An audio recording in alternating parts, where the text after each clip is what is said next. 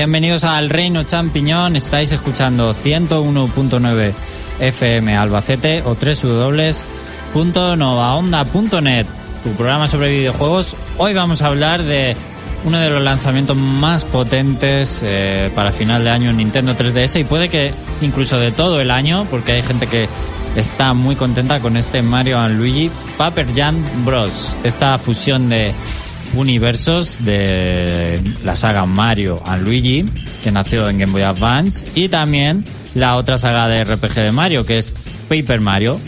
Veremos en qué ha quedado este nuevo juego que nos va a hablar Félix de él, aunque ahora mismo no está aquí. Eh, todo puede ser que el programa se vaya a pique hoy si no aparece Félix porque... es No, han tocado la puerta, Estoy- estamos oyendo un timbre, parece que está incoming. Bueno, también tenemos aquí a José Carlos que nos va a contar sus siempre curiosas, divertidas y excelentes Flarru Noticias, todos los adjetivos que quiera añadir. Eh, se despide, se despide además de por este año, por supuesto, Flarru Noticias. La pregunta, la pregunta va a ser es si voy a dejarlo en cliffhanger inconcluso este año. hombre, es que si no, no- ya no es Flarru Noticias, si no es así. Es como una especie de tradición más o, más o menos, ¿no, Alex? Sí. Y vamos a ver, porque también está aquí David, ya lo habéis escuchado. Y cuando aparezca Félix, pues Félix. Eh, comentarios en el foro, en elreino.net. eh, de la noticia del programa de hoy podéis poner todos los que queráis también está el chat en directo con la emisión para que lo escuchéis y comentéis a la vez de momento está Luis el Marlito conectado el solito, sí. Y en el foro nos ha escrito el mismo, también diciendo que ya se va acabando este año para el Reino Champiñón. No sé qué habrá planeado para la semana siguiente. E imagino que será una sorpresa. Pero dice que le gustó mucho un programa de hace unos 5 o 6 temporadas donde se hizo una completa guía de compras para cada videoconsola. Recuerdo muy bien que descubrí muchos títulos buenos. Y el cuento de Navidad de José Carlos, el cual creo que lamentablemente se perdió entre eh, la anterior página. Bueno, la verdad es que sí, es, eh, esos cuentos ahí de José Carlos estaban muy bien. Y, y, y que más, Eh, que le gustó mucho, vamos. En fin, creo que esta temporada me conformaré con que habrá muy gratas sorpresas y un estupendo canela en rama gol. Y que será el mismo día de mi cumpleaños, por supuesto. Bueno, excelente. Pues sí, ya el último programa del año será justo el sábado que viene a la misma hora de siempre. Será un programa en directo dentro del maratón 24 horas de Nova Onda, eh, que se hace en el Centro Joven, no sé de qué calle, ahora mismo se me ha olvidado. Calle. La calle de Félix. Bueno, porque está- esa es donde vive Félix. La al calle, la calle de Félix, no tiene pérdida. Se queda así, calle de Félix. Eh, bueno, en novaonda.net tenéis información y además es con un motivo muy solidario este maratón 24 horas en directo con todos los Doctor programas. Collado Piña es la calle, me parece. Ahí estamos. Bien, venga. Con todos los programas de Nova Onda, maratón 24 horas en directo. Para recaudar eh, alimentos para es una causa benéfica, ¿vale? Así que toda la gente de Albacete que nos escuchéis podéis acudir a este centro joven y llevar vuestros alimentos no perecederos. Y también escucharnos en directo si quieren, ¿eh? Por También. supuesto. Bueno, no, si quieren, no, deben. Otro motivo más es que podéis irnos, eh, ir y vernos hacer el programa en directo, ¿vale? De 7 a 8 de la tarde.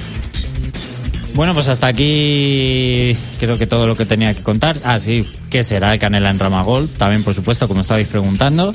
Y ahora sí, ahora sí, ya nos vamos a las noticias.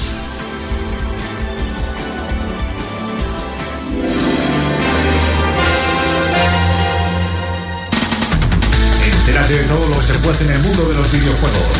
El Reino Champiñón te pone a día. Noticias.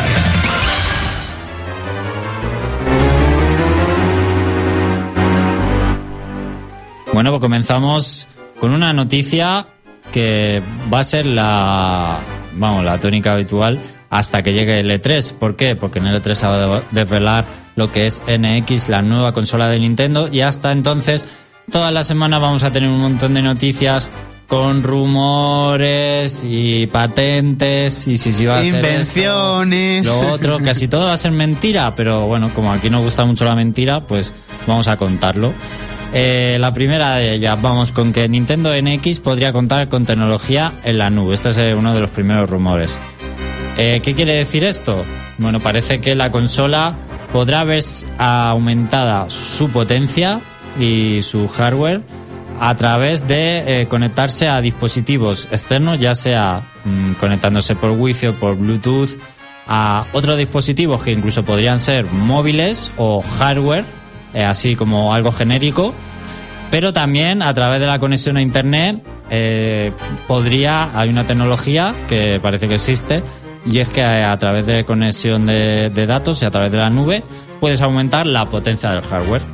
Y dicen que Nintendo NX podría usar esta tecnología, lo cual puede ser pues eh, bueno o malo, porque si no la tienes conectada a internet siempre o no tienes internet, pues quizá eh, tu consola va a ser menos potente, o a lo mejor eso quiere decir la consola de por sí mm, no va a ser demasiado potente si va a necesitar estos eh, chutes de energía. Es que es una cosa bastante rara porque puedes hacer como una la comunidad te vaya dando, por así decirlo, teta a la consola para que sea un poco más potente. Pero es que por contra, si tanto nos estábamos quejando al principio de esta generación de es que Xbox One va a estar siempre permanentemente conectada a internet, es que estás cayendo en el mismo error Nintendo. Yo creo que no. Yo creo que si hicieran algo, la harían por módulos, como Valve. Yo esto de la tecnología en la nube no lo veo. Y es la patente de la semana. Luego la semana que viene, a ver qué os decimos. Porque va a ser otra patente totalmente distinta, seguro. Yo creo que de esto ya se ha hablado, incluso, no sé si para otras consolas eh, o otro hardware, esto de que podría estar alimentado por la nube. De todas formas, no veo a Nintendo para nada arriesgándose con una tecnología así, que es demasiado experimental. Y no creo. Una empresa que su objetivo es llegar al mayor número de, de casas, de hogares, de personas, eh, no va a apostar por esta tecnología, yo creo. Yo, yo lo que digo, que Nintendo va a estar conectada a la nube, seguro, pero no de, no de esta manera. Va a estar conectada para compartir datos, Sí. para poder colgar tus récords, tus partidas, Miiverse, Miiverse va a ser nube, lo más seguro. Pero yo no veo a Nintendo jugársela, porque es que es jugársela a lo tonto. Ahora mismo, claro, es una tecnología como tú estás diciendo que no está... Es que mm, dudo que alguien la haya usado y si no, no lo conozco. Bueno, estará ahí, seguro que hay ej- ejemplos, pero no en algo tan comercial como una consola de Nintendo no va a llegar a adoptarla, vamos. Una consola de videojuegos no tiene que optar por esto. Y menos de Nintendo, ¿eh? Sí, que pero- son muy conservadores. Sí, muy conservadores, pero no me quiero ni explicar. Imagínate, ahora mismo José Carlos tiene un ordenador que tiene 4 GB de RAM, yo uno de 8. Conectamos todo en la misma red, 12 GB de RAM a una consola, eso explota. Yo te lo digo, hace la NX, vamos a jugar a NX, José. Y sale, sale humo. Mira, solo en la de que se conecta uno a otro ya pierde medio, media potencia. Pues sí, seguramente. Por, por el- por el camino, porque tampoco tenemos aquí la mejor de las redes. eh, en España en general. Pues sí. Bueno, vamos con otra porque no ha sido el único relevante en cuanto a rumores. Y es que parece que Nintendo eh, tiene una patente, pero claro, las patentes. Eh, la- una compañía como Nintendo tiene miles de patentes. Entonces, vamos a ver, porque está claro, como hay tanto rumor con la consola, con el mando, si va a ser un sistema híbrido, si el mando va a ser una portátil. Pues esta ha sido una de las que más ha llamado la atención, que es una potente de mando con pantalla. Esta eh, tecnología en concreto, que se llama pantalla Freeform, eh, es tecnología de Sharp, una empresa con la que Nintendo tiene colaboración. Y parece ser que estarían trabajando en un mando, que es un mando pantalla. Para que os entendáis, imaginaos un mando de, de GameCube, pero, por ejemplo, de GameCube, ¿eh? Sí. Eh, pero totalmente plano, en vez de con salientes y tal, y que toda esa superficie es una pantalla en sí misma. Lo único que tiene es unos joysticks que salen de, de la superficie, pero sería totalmente liso y el propio mando es una pantalla. O sea, Sería más o menos como los periféricos estos que venden para las tablets, que se inserta la tablet dentro y te sale por fuera un stick y unos botones, más o menos como eso. es que no sé lo que es eso. Pues son algunos periféricos que se conectan en iPad como mandos, pero bueno. Pero imaginaos esto, una portátil, aunque sea un mando, pero es como si fuera una consola portátil porque la propia superficie del mando tú puedes ver una imagen. eh, eh, Obviamente la pantalla está mostrando, puede ser un videojuego o una visión secundaria de un juego y tú puedes jugar directamente sobre esa pantalla porque tienes el joystick y quizá los botones son eh, que puedes pulsar en la pantalla. Por supuesto, esta, esta tecnología también admite pulsación de la pantalla, incluso fuerza con la que imprimes en la pantalla. En fin. Damos esto- por hecho que también sería multitáctil, que cogería varios puntos de presión, varios dedos. Es que si no. Ya- Esperemos. Y entonces, esta es una de las patentes. Pues, eh, como tendrá cientos, yo no sé si algo de esto podría llegar a tener NX en un supuesto sistema híbrido o en ese mando que dicen que puede ser también la portátil, dos consolas en uno. En fin, esto tampoco tiene pinta de ser barato. No, porque, no, barato no. Porque no hay ningún producto en el mercado ya que le haya dado salida como para que esto sea barate, o por lo menos de forma masiva. y Entonces, que estamos hablando de un mando que también sería flexible.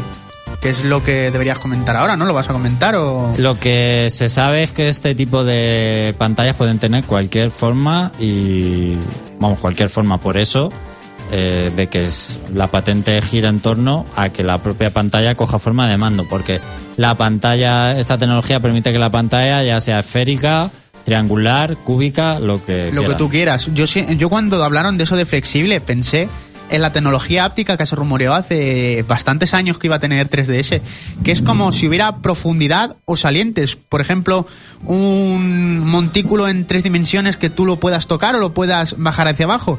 Ese tipo de cosas, pero yo creo que tampoco...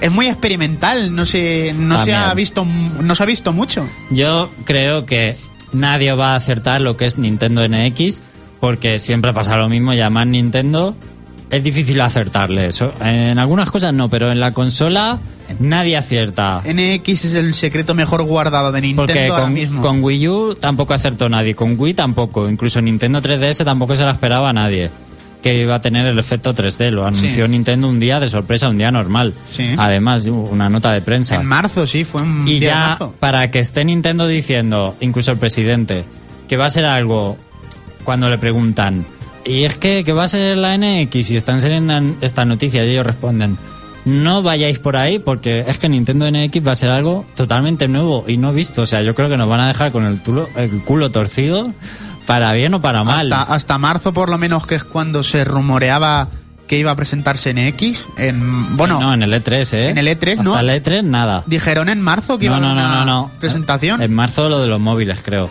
Pero hasta el E3 no se va a desvelar. Hasta el E3 no se va a saber nada. Pues bueno, Nada. pues ahora huelga de noticias de NX, ya no se dice nada más. Así, así vamos a estar hasta, hasta sí, sí. junio. ¿eh? Oye, pues van a ser unos siete meses que nos quedan bastante entretenidos, ¿eh? Buenas tardes, Félix. Buenas tardes. ¿Se oye esta vez o no se oye? Venga, ya sí, te, sí ya se te oye. oyendo. Venga, vamos con una noticia que le va a gustar más a Félix también. Y es que este martes, 15 de diciembre, si es el Fum, fum, martes, fum. ¿no? O es el sí, miércoles. sí, es un martes, sí. Ay, me da la tos y todo. Me pongo Salud. ¿Quieres un respiral Me de estos de menta? Me pongo nervioso. Ese es el Smash Bros. Vamos a ver, este martes va a ser el último evento digital o el último Nintendo Direct, la última presentación. Videopresentación final, Videopresentación. es llamado, es, es que suena épico y todo. Suena épico. Sobre Smash Bros. Es decir, la última oportunidad para meter personajes en Smash Bros.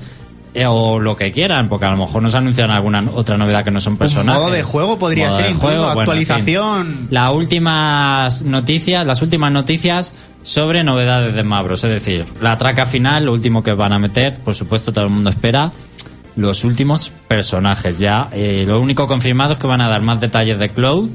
Entiendo que, bueno, a nadie le interesa realmente ya esto, porque si nos van a enseñar sus ataques y tal. No, dijo yo que en todo Lo- caso presentaran su amigo. Lo más seguro. Ah, bueno, eso es verdad. y, y al final, yo creo que a las 12 de- del día 16, sí, a las, yo creo que tras terminar esta conferencia, Cloud va a estar disponible para descargar, lo más seguro. No, creo que dijeron en Nintendo Direct que el año que viene, seguro. El ¿eh? año que viene, pues va a haber, va a haber algún personaje. Creo que, este creo que aseguraron que el año que viene. Pues entonces te digo yo, va si a estar hay alguno disponible, yo Wolf. creo que será Wolf, Wolf. o algo así, porque es un clon. Bueno, es un No, clon. no es un clon. Sino que está ya del, año- del Brawl, me Los refiero.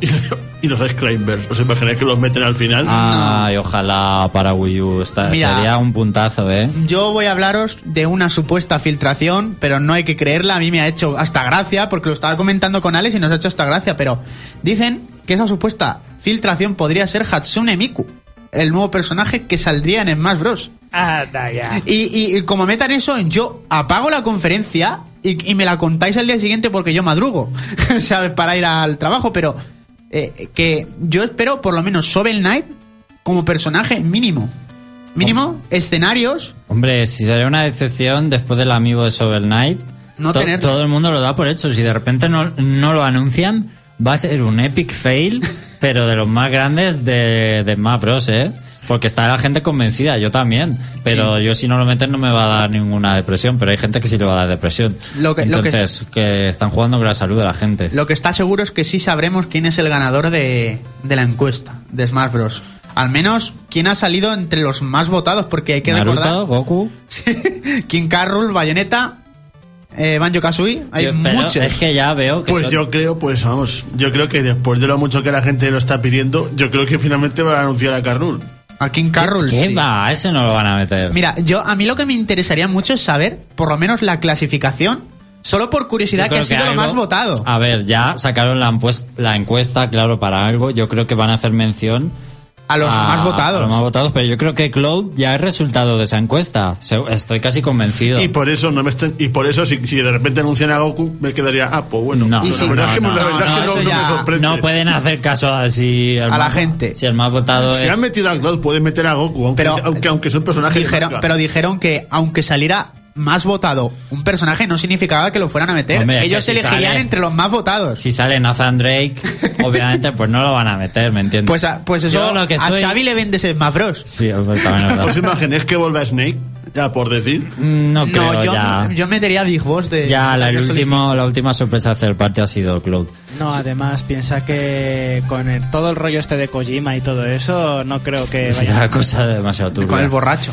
Eh, Kojima, borracho. Sí. Bueno, Eh, pues Bayonetta estaría bien, ¿eh, yo- Alex? Hombre, pues es que es la última oportunidad para Bayonetta. Yo estoy muy nervioso. Pero yo lanzo una pregunta. Estoy muy nervioso porque, mira, ya Cloud, Shovel Knight y Wolf, yo creo que son casi seguros. Entonces ya son tres y ya es como van a meter más de tres nuevos. La y- traca y final ya Bayonetta y otro. Es que se me acaban ya las Es que van a ser tres personajes que yo, matemáticamente, es que solo hace falta verme con la regla midiendo en la pantalla de mi televisor. Es que caben tres. Físicamente solo caben tres más. Mira, si no ponen Bayonetta, Ni- Nintendo Ahora- está perdiendo la mayor Ahora- fortuna de su vida. Quiero preguntar Ese cosa. personaje lo va a comprar todo el mundo. Quiero preguntarle una cosa. Con la videopresentación final, la presenta Sakurai. Eso está confirmado. Sí. Pero, ¿esto significa que a Smash Bros. ya no le van a dar más soporte?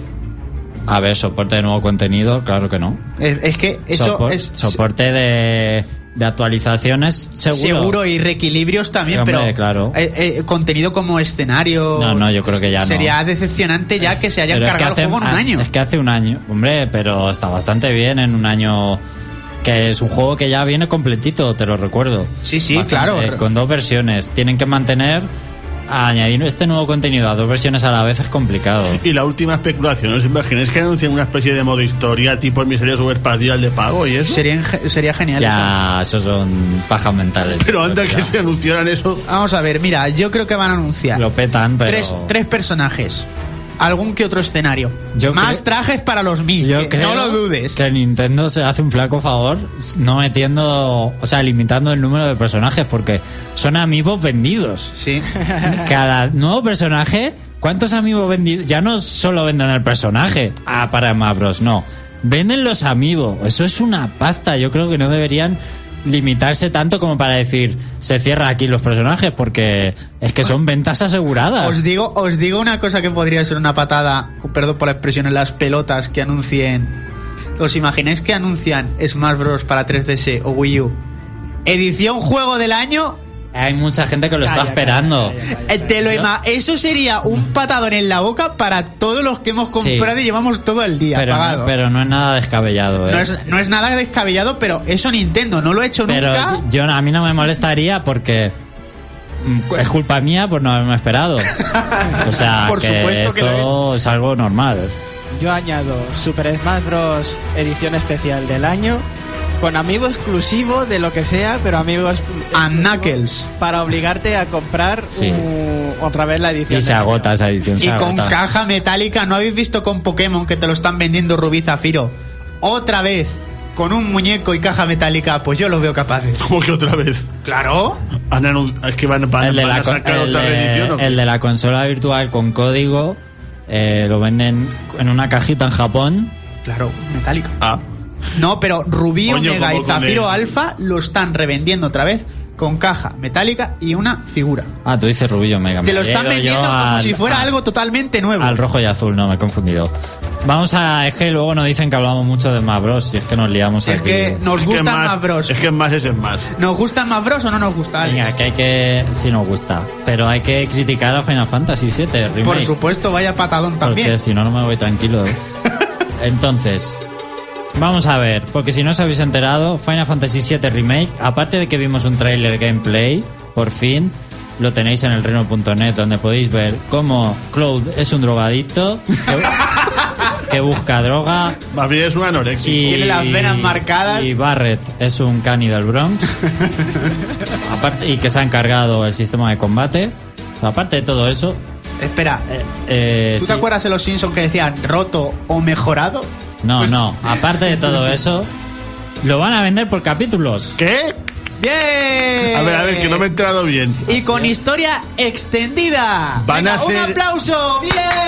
¿Van a hacer el remake en formato episódico? Sí, De y hecho, Yoshinori ¿Puedo Kitase, una palabrota? No. Yoshinori Kitase, que ha sido es el responsable de este remake, ha escrito una carta para aclarar todo esto y acallar rumores. Pues han perdido un comprador. Entre, sí, por supuesto, entre otros detalles en esa carta dice, hemos visto los comentarios y reacciones de todo el mundo ante la noticia de que Final Fantasy VII Remake se repartirá en episodios y muchos en su especulación han dado con la clave de por qué hemos tomado esta decisión.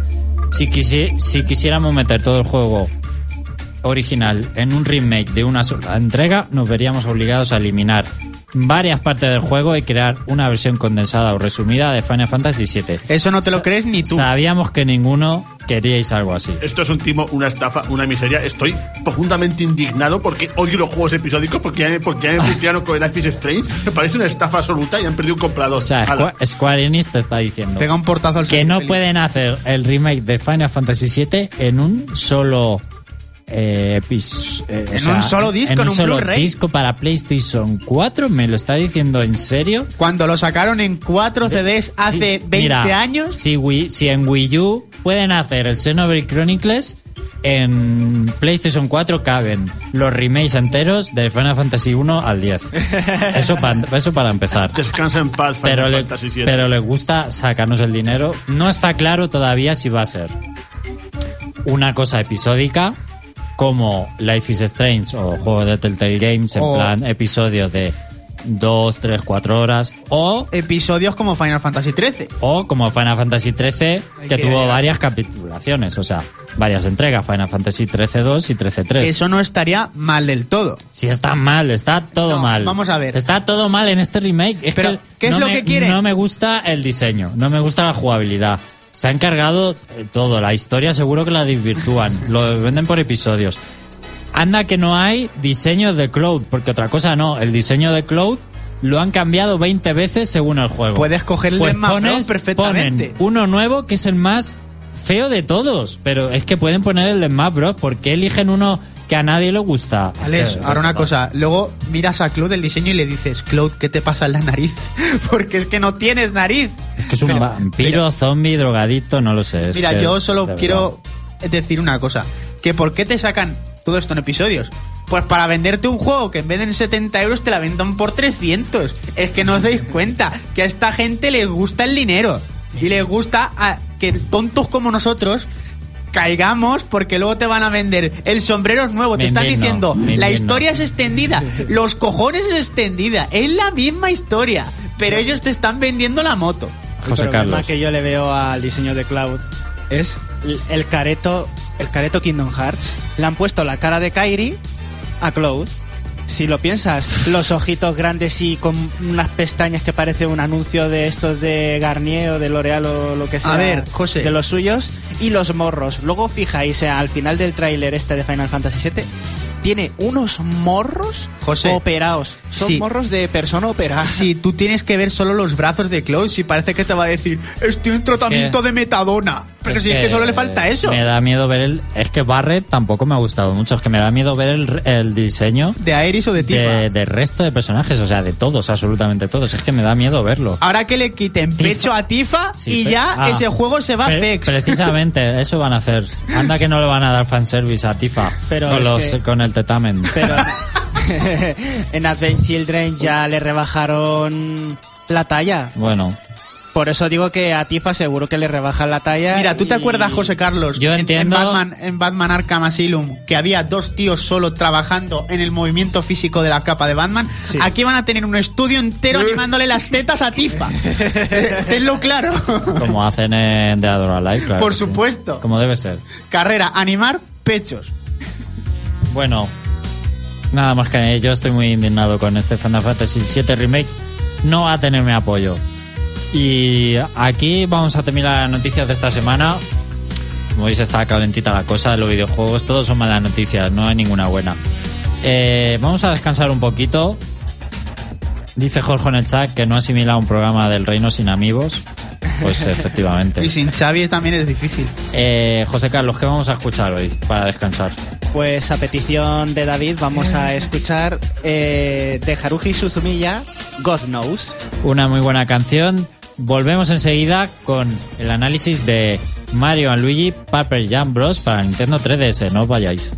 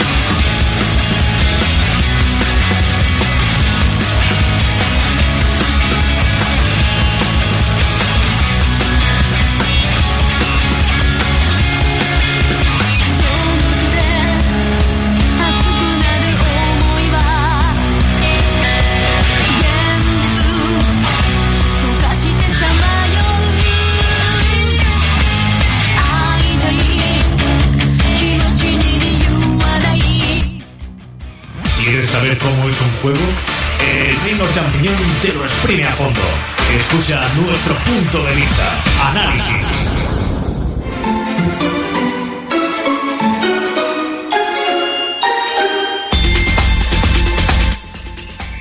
Bueno, vamos con Félix y el análisis de Mario Luigi Paper Jam Bros. Que sepa Félix que tengo aquí un montón de preguntas que te hace Jorge. Pero solo si haces el análisis en tiempo te las voy a hacer, porque si no, no va a dar tiempo. Porque claro, Jorge se cree aquí que esto es el consultorio de Jorge y yo las preguntas las leeré si, si quiero primero y luego si da tiempo. Y luego si te las vamos a leer bien. Eso, porque aquí yo veo alguna pregunta un poco chunga. Podemos alterar la realidad también, ¿eh? Entonces, No, si ya, si ya he visto las preguntas. Jorge pregunta que cuál es tu pizza favorita. vamos a, vamos a comenzar, venga. La de, la de boniato con, con anchoas y puerros. Muy buena. Empieza, Félix. Bueno, lo primero, esto funciona, con, esto funciona como debe funcionar, ¿no? Sí, tranquilo. Vale, entonces estoy tranquilo. Bueno, pues vamos a empezar con el análisis de la cuarta entrega de Mario y Luigi. No, la cuarta, no, espera, la quinta, eso, la quinta. Ah, sí, todos perdemos ya la numeración. No es que como hay tantos ya, Si es que como vamos a entrega por año, Menos mal, que a Ma- prácticamente- menos mal que a Mario Kart le ponen el número también, si no. Y este Mario y Luigi es especial en el sentido de que es un crossover. Bueno, si mal no recordáis, a Mario le, le suelen ir crossover. Muchas veces se ha, se ha crossoveado, por ejemplo, con Sony. Bueno, pues ahora se va a crossovear consigo mismo, en concreto con su yo de papel. ¿Y, y cómo empieza todo este pequeño embrollo? Bueno, pues... Antes que nada, debo hacer una aclaración importante. Esto es un Mario y Luigi, no un Paper Mario. Importante, ¿no? Para Si saber lo que vas a comprar. quiere jugar a esto por, por encontrar una especie de, de- del delegado de la puerta milenaria, ya puede buscarse otro. Una vez he aclarado esto, que es importante, Pues sí, a mí me lo ha aclarado todo. vamos a comenzar con el principio. Y es que, como suele pasar en los Mario y Luigi, el argumento arranca con algo realmente absurdo y surrealista. En este caso es que Luigi está en este caso es que Luigi está tranquilamente caminando por el caminando por el castillo cuando un Toad le dice que hay un ratón dando por saco. Pues bueno, pues Luigi persigue a ese ratón y accidentalmente tira un libro. ¿Y qué hay dentro de este libro? Pues todo el universo de Paper Mario, que de repente cobra vida. Y empiezan a salir por ahí Toads, Toads de papel, Peach de papel, el, el ejército de Bowser de papel. Sí, un- una forma bastante habitual de empezar algo en, en un juego de estas características. ¿Y Luigi también o Luigi no? Luigi no, por desgracia. Pero porque sale Peach, Bowser, Mario, to- todo el ejército de Bowser y Luigi no de papel, ¿no? ¿Qué sentido tiene? Bueno, podría hacer un spoiler, pero prefiero no hacerlo. Venga, vale, con eso me conformo. Y la peculiaridad de este juego es eso, que mezcla los dos universos. Aunque como he dicho, tiene más de Mario y Luigi que de Paper Mario, los fusiona en general bastante bien. Pues nos encontramos por todos lados que Toads de papel con Toads normales. Luego Bowser, Bowser real se encontrará con su Bowser de papel y se, y se aliarán, cositas así. Está bastante chulo verlos juntos en general. está gracioso. Sí, bastante gracioso. Y bueno, em, como he dicho antes, el centro de este juego es Mario y Luigi. No Super Mario, sino un Mario y Luigi con Mario de papel de invitado. Muy bien. La peculiaridad, bueno, el juego, vaga redundancia, se juega como cualquier otro Mario y Luigi a la usanza. Hay exploración, hay bloques que golpear, objetos que encontrar, pequeña exploración que hacer. Ay, me encanta esta canción. A todo el mundo le encanta. Luego te haré una pregunta relacionada con esto. Y, también, pues eso, varios puzzles que, para los que necesitaríamos la colaboración de los dos hermanos. Que bueno, como siempre, Mario Luigi, como siempre manejaremos a Mario Luigi. Pero, ¿cuál es la salvedad? Pues que al. A los pocos minutos de empezar el juego nos encontraremos con Mario de papel, que se unirá a nuestro grupo y será uno más, es un tercer personaje. Hasta ahora siempre hemos manejado a dos. Bueno, teníamos el de, el de viajeros en el tiempo, que manejábamos también a los bebés, pero seguían siendo dos. Aquí ya manejamos a tres. ¿Y cuál es la salvedad? Pues que como Mario de Papel también colabora, también participa en los combates, por ejemplo, tendremos que ser extra cuidadosos, porque muchas veces los enemigos también los enemigos atacan a Mario de Papel, luego también habrá enemigos que cap- capaces de, de atacar a los tres, o sea que es- en ese sentido los combates requerirán más nuestra habilidad. Bueno, supongo que no hace falta que os describa cómo son los combates, ¿no? Porque es más o menos lo mismo de toda la vida. La misma mecánica que Mario y Luigi, En ¿no? plan, son en plan por turnos y la salvedad está en que los enemigos atacan y los puedes esquivar. Que cada enemigo tiene un, método de ataque y tienes que aprenderte un poco ese método de ataque para esquivarle. Bueno, la salvedad, como he dicho, que ahora está Mario de papel y tiene que adaptarse también a los ataques de los enemigos. Y bueno, Hombre, es que siempre, más o menos, los estilos de juego de Paper Mario y Mario y Luigi son muy parecidos en Sí, son bastante combate. parecidos. Solamente que el de Mario y Luigi puedes esquivar los ataques. Bueno, en el Paper Mario también puede. Lo que pasa es que tienes que hacerlo pulsando un, pulsando un botón. En, tienes que pulsar un botón en un determinado momento. Sí, pero terminarás recibiendo daño, sí o sí. Bueno, en el de la puerta milenaria había, tenías la posibilidad de no recibir ningún daño si pulsabas un botón en, en- en el momento, momento exacto, sí. Y bueno, por dónde? Ah, sí. Y mm, el manejo de Mario de papel es bastante distinto al, al de, los, al de los Marios reales, en el sentido de que, por ejemplo, mm, Mario de papel es, es casi incapaz de, de atacar solo. Si ataca solo, hace muy poquito daño. ¿Qué es lo que hace? Porque se puede clonar. Que bueno, dicho sea de paso, este Mario de papel está basado en el Sticker Star de 3DS más que en la saga. Y como el Sticker Star no he jugado porque todo el mundo, porque todo el mundo me dice que es una castaña, pues no, pues no, no sé mucho de ese juego. No es malo, pero está por debajo de los dos primeros. Que si no me equivoco, eso de hacer clones lo hacía en el de, en el de 3DS, no estoy seguro porque no he jugado. ¿Hacía No, clones y eso? No, era lo de las pegatinas. Bueno, pues en este juego se puede clonar. Y si se clona, sus ataques cambian. Bueno, los Mario siguen pudiendo usar, como siempre, el salto y el martillo. ¿Pero qué pasa? Pues que el salto del Mario de papel es distinto porque saltan todos los clones sobre el enemigo y tienes que pulsar varias veces el botón en el momento adecuado. Y, y el martillo igual. Todos los, todos los Mario clones utilizan un martillo y te tienes que esperar a que el martillo de uno de los clones brille para hacer daño. Es algo más complicado, es algo más complicado del, que los hermanos, pero también hace más daño. En ese sentido, los combates son un poquitín más sencillos que, por ejemplo, en el, en el Mario Luigi anterior, el de Dream Team, que para mí es el más complicado de todos con diferencia. Bueno, otra cosa es que Mario de papel también, también ayuda en los combates contra jefes. Bueno, no sé si alguien aquí habrá jugado al de Dream Team. No. Bueno, pues en el Dream Team lo que tenían los jefes es que muchas veces, por así decirlo, te perseguían. Unos ataques consistían en perseguirte y tenías que superar carga de obstáculos. Pues esto se ha implementado en el juego con Mario de papel. Por ejemplo, Mario de papel puede convertirse en, un avión y uno de los hermanos puede subirse a él para esquivar un ataque. Eso la verdad es que mejora muchísimo los combates contra jefes, que para mí son de los mejores de la saga. Una cosa que tengo que decir es que Nintendo, en, cada nuevo Mario Luigi, se supera los jefes finales. Compensan toda la historia y todo. Y bueno, también mm, Mario de Papel nos ofrecerá una importante ayuda fuera de los combates. Bueno, si mal no recordáis, una de las, una de las principales peculiaridades de los Mario Luigi es que Mario y Luigi podían resolver puzzles colaborando. Pues ahora, con la colaboración de Mario de Papel, esos, es- esos puzzles, por así decirlo, son más completos. Mario de papel, por ejemplo, se puede convertir en un gancho para, para alargar, pa- para, para encontrar, para conseguir objetos que están lejos. Bueno, la cosa, ¿ibas a decir algo? Los puzzles, mm, ¿qué dificultad tienen? ¿Son más difíciles? ¿Son Ahora son, sencillos? ahora son un poquito más complicados porque te tienes que combinar con Mario, Luigi y Mario de papel. Ya, yo pensaba que al ser un juego para 3DS sería un poco más Por asequible, ejemplo, por, quizá. por eso que he dicho de, de que lo puedes transformar en un gancho. Pues para eso primero, primero salta Mario, luego salta Luigi y luego salta Mario de papel. Y- Mario, y, lo- y los tienes que, digamos, coordinar para, para poder convertirlo en el gancho. Ah. Luego también, si mal no recordáis, otra de las cosas de la saga, bueno, es que aquí asumo que más o menos habéis jugado. Porque es que es, mm, es imprescindible, bueno, no imprescindible, pero sí ayuda mucho haber jugado a los Mario y anteriores para comprender un poco la mecánica. Bueno, pues los Mario y anteriores teníamos los, los, ataques tandem, que eran ataques que utilizaban en los combates Mario y Luigi juntos. Bueno, pues aquí se ha mejorado porque también colabora Mario de papel. Y hay ataques triples que solo puedes usar cuando Mario de papel está vivo que son, que son más complicados de hacer.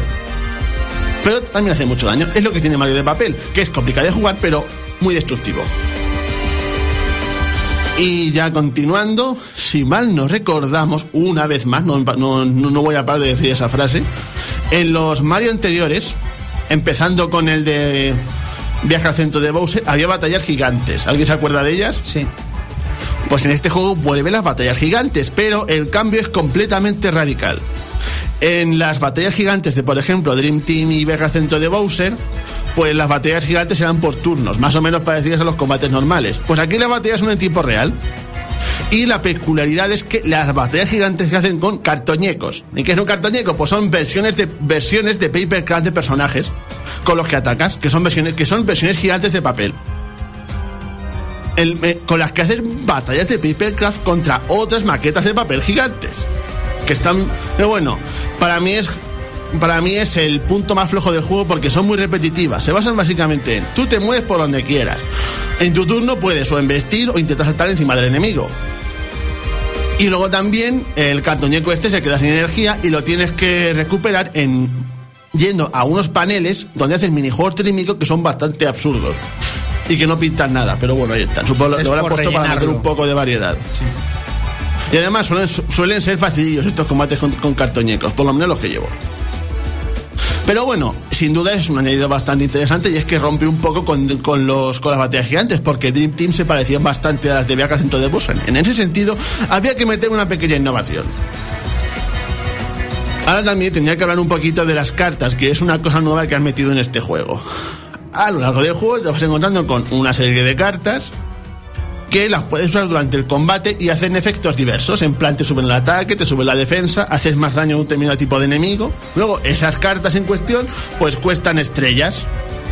Y, y tienes un determinado número de estrellas para poder usar esas cartas hasta que se te agota el, el número de estrellas. Que bueno, es un poco tonto, pero ahí está. Lo, lo cierto es que yo no las he usado porque no me ha hecho falta porque soy muy pro. Eso, eso está bien, Félix. Qué vanidoso. Que baje Bueno. modestia, que viene Félix. Bueno, sinceramente, no sabía que existía ni me enteré que existiera antes de venir. No, pero eso puede ser un problema ahora que lo mencionas porque no te lo explican. Eso sería un problema que no te Posiblemente explican ese- esa parte del juego, de la mecánica. Posiblemente lo explicaban, pero como tiendo a saltarme los tutoriales, pues eso. Eso es porque eres pro, ¿no, Félix? Sí. Es que, es que los, los tutoriales de los, de, de los Mario son absolutamente aburridos. Yo me acuerdo, por ejemplo, en el de Viajeros en el Tiempo que te explicaban hasta cómo abrir el menú, por Dios. Bueno, también una cosa interesante es que en este Mario Luigi no te tendrás que torturar con tutoriales. De, cosas antiguas, porque al principio del juego un Toad muy amablemente te dará una guía donde, donde puedes consultar todo lo relativo a los juegos anteriores. Eso es bueno porque así no te obliga a revisar los tutoriales o metértelos con calzador. Bueno, luego otra cosita del juego es, mm, es un poquito el desarrollo que no me termina de gustar y es que... ¿Cómo, cómo es explicarlo bien? El, el desarrollo es más, más como un Mario tradicional que un Mario rolero. En el sentido de que en otros Paper Mario, por ejemplo, había... Bueno, en otros... Ay, me estoy confundiendo de Paper Mario y Mario y Luigi. En otros Mario y Luigi, Félix. en otros, Mario y Luigi, por ejemplo, había ciudades y cositas así. En este pasa directamente de un territorio a otro. No, sé- no- no sé si te lo que, lo, lo que estoy diciendo. Sí, que es como si fueran mundos. Sí, eso, como si fueran mundos. Bueno, también, hay- también hay alguna que otra aldea por ahí, pero no me termina de gustar eso. Que no es ponerte a investigar y hablar con la gente. Que básicamente te- terminas niveles. en un territorio y vas a otro territorio. Claro, que no es de ir hablando con la gente y... Sí, eso es lo que quería decir. Eso es. Llegas a un territorio, lo exploras, te cargas al jefe en cuestión, Y la luego superas la batalla de cartoñecos que hay y ya está. Que no hay nada más en- para hacer en ese sitio. Bueno, hay cositas en plan misiones. Pero Eso- no, no como antes, te refieres. Sí, eso quería decir. Bueno, y luego en cuanto a las misiones, también hay que hablar un poquito de las casas Lakitu. Que eso son, pues eso, unas casas que hay por ahí, pobladas por Lakitus, que te proponen misiones. Que son como las misiones secundarias. Sí, eso es. Bueno, algunas, algunas las tienes que hacer, pero otras no. Y ahora, en cuanto a lo de eso que no tienes que hacer, es que hay una cosita en, eh, en el juego que es la búsqueda de Toads. La búsqueda de Toads de papel. Y es que al principio del juego, como he dicho antes, Luigi tira un libro y de ese libro salen un montón de, de- personajes del universo Paper Mario. Pues salen un montón de Toads que se piden por el mundo y los tienes que, los tienes que encontrar. ¿Y cuál está la cosa? Pues que necesitas encontrar los Toads porque son los únicos que pueden construir cartoñecos. Y siempre, antes de enfrentarte a un cartoñeco, tienes que encontrar Toads. Y están por ahí escondidos, están escondidos por Bueno, los bueno, escenarios. La cosa es que es como de hacer, porque para encontrar los Toads, primero tienes que ir a la casa de la Kitu y hacer y que te propongan la misión de buscar a los Toads. Le hacen la misión. Luego te meten en un sitio donde están los Toads, que eso está bastante bien porque no, no, no- es en plan que tienes que ir primero a ese territorio y luego a otro nivel que supera hace un montón de tiempo. No, están todos en un mismo sitio. Y bueno, ya no, no queda mucho más que decir porque el juego tampoco tiene mucho, es, es más es continuista. Pero otra cosa que quiero destacar y que me ha gustado mucho es que, si bien una de las cosas que se crítica del juego es que no hay un malo nuevo, por así decirlo, porque una de las cosas que tenían todos los Mario y Luigi es que todos, te, bueno, y los Mario también es que todos te presentaban malos. Pues en este juego los malos son Bowser de papel y Bowser normal Se han unido los dos. que, que se unen y la verdad es que lo hacen bastante bien porque una de las cosas que me está gustando de estos últimos Mario y Luigi es que Bowser vuelve a ser malo. Porque si mal no recordamos, en, en- el primer Mario y Luigi, en el, en el Super Star Saga, Bowser lo único que hacía era, recibir hostias por todos lados. Pues en este, Bowser es malo de verdad y eso me ha gustado mucho. Está volviendo a sus raíces, como en Mario Galaxy.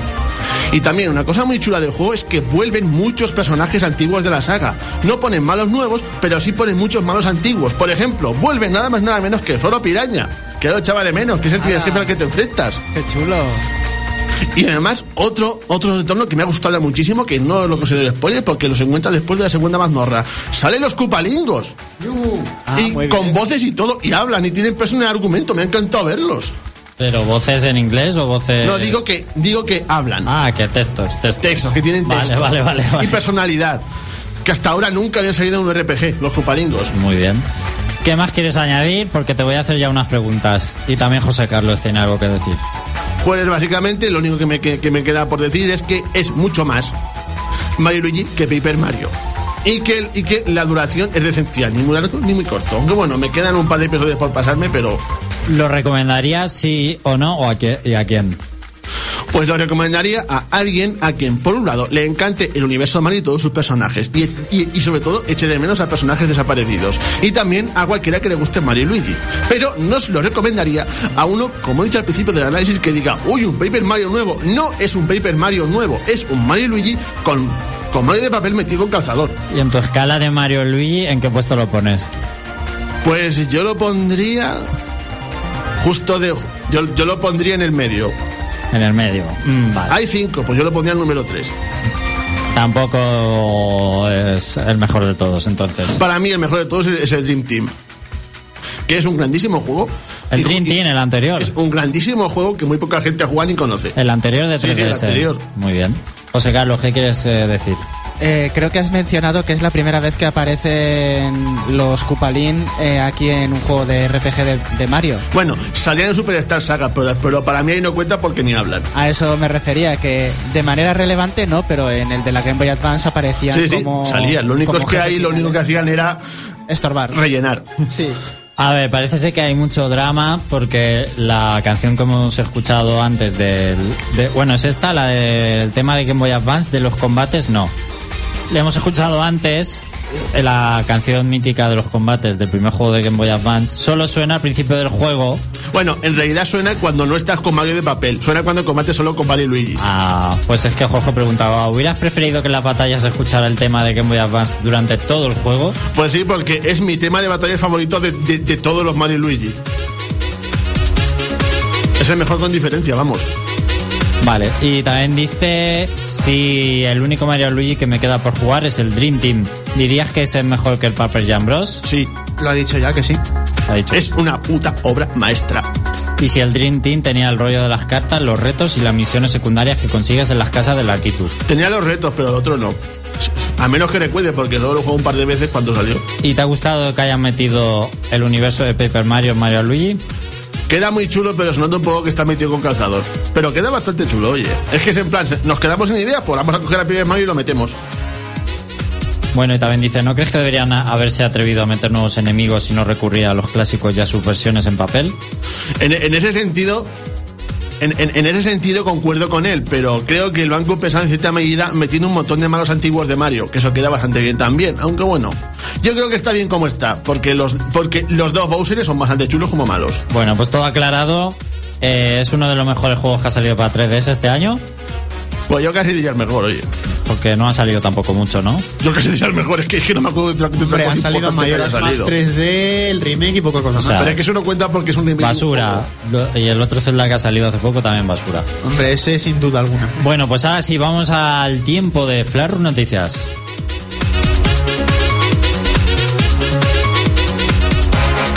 Flash Room Noticias. Nada se nos pase por alto. Las otras noticias. Flash Room Noticias.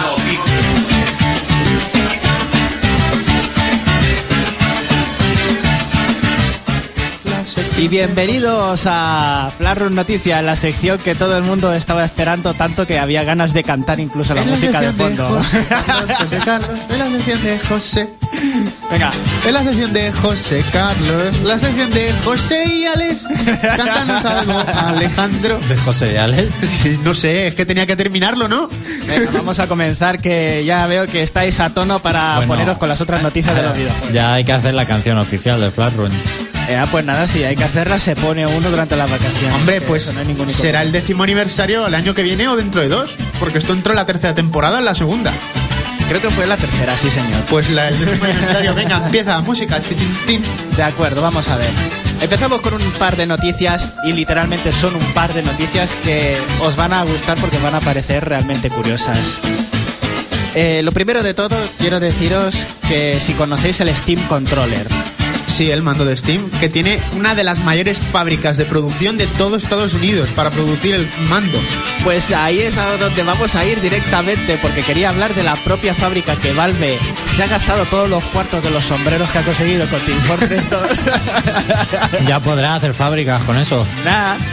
No solamente eso, sino que seguro que se puede construir una flota de aviones. Un aeropuerto internacional. A Valve le vendría muy bien un aeropuerto internacional. bueno, pues aparte de lo chulo que es con sus slide pads y su hiper mega ultra configuración de botones que tiene el propio controlador, la fábrica es una auténtica maravilla porque con todo lo que hemos dicho del dinero que tiene Valve, gracias a que es eh, que ha pegado el pelotazo de la historia de los videojuegos con Steam, pues digamos que su fábrica está casi toda hecha eh, por máquinas. Es una cadena de montaje, pues como casi las de los coches, de las fábricas de coches. Qué bien ahí, dando puestos de trabajo. Exactamente, todo el mundo se queja de eso, de que no le han dado ni un solo empleo a nadie. Que el único que se encarga de vigilar la fábrica de- del mando de Valve es, como le llaman a ellos, la planta de regar. Porque es la que se encarga de actualizar Team Fortress 2 ahora, que en el diario de desarrollo de Team Fortress 2 firma ahora la planta regada, la planta de regar, la que tienen ahí, la maceta, que es la que se encarga de actualizar el blog de Team Fortress 2. Oye, yo en la empresa que estoy de becario me obligan a regar la planta, ¿eh?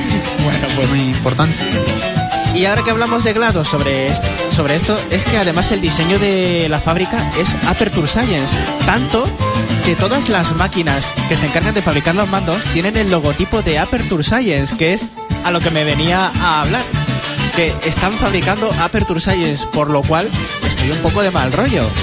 Porque de aquí a fabricar portales y que tengamos la guerra de los siete días, eh, hay un paso. No va nada, no va nada.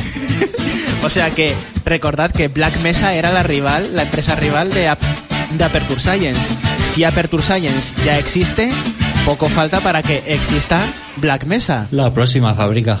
O sea que necesitamos criar a un Gordon Freeman, que exista en realidad Gordon Freeman, porque si no estamos al borde de la extinción.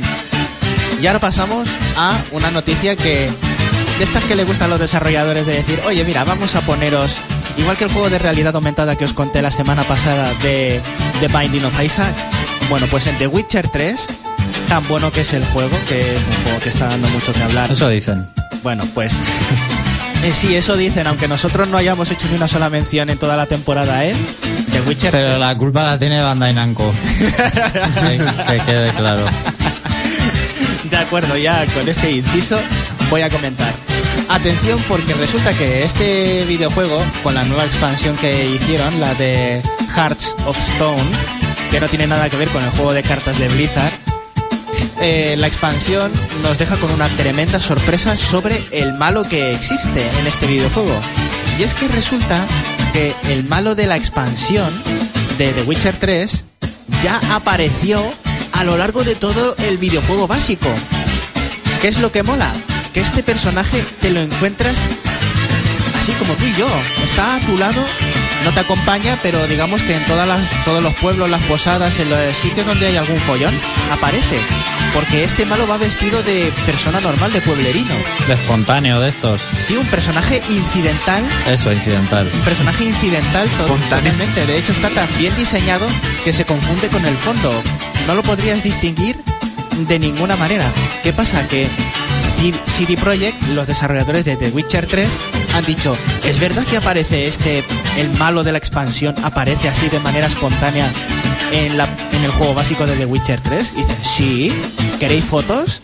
Pues entonces han mandado una nota de prensa a todos los medios que estuvieran interesados con capturas de pantalla de los diálogos y de las escenas cotidianas que tiene The Witcher 3, señalando con flechas enormes rojas dónde aparece este malo.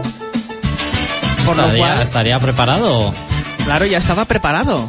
Ya, ya tenía la expansión pensada y con el personaje que te lo presentaban ahí. Y ya sabéis que...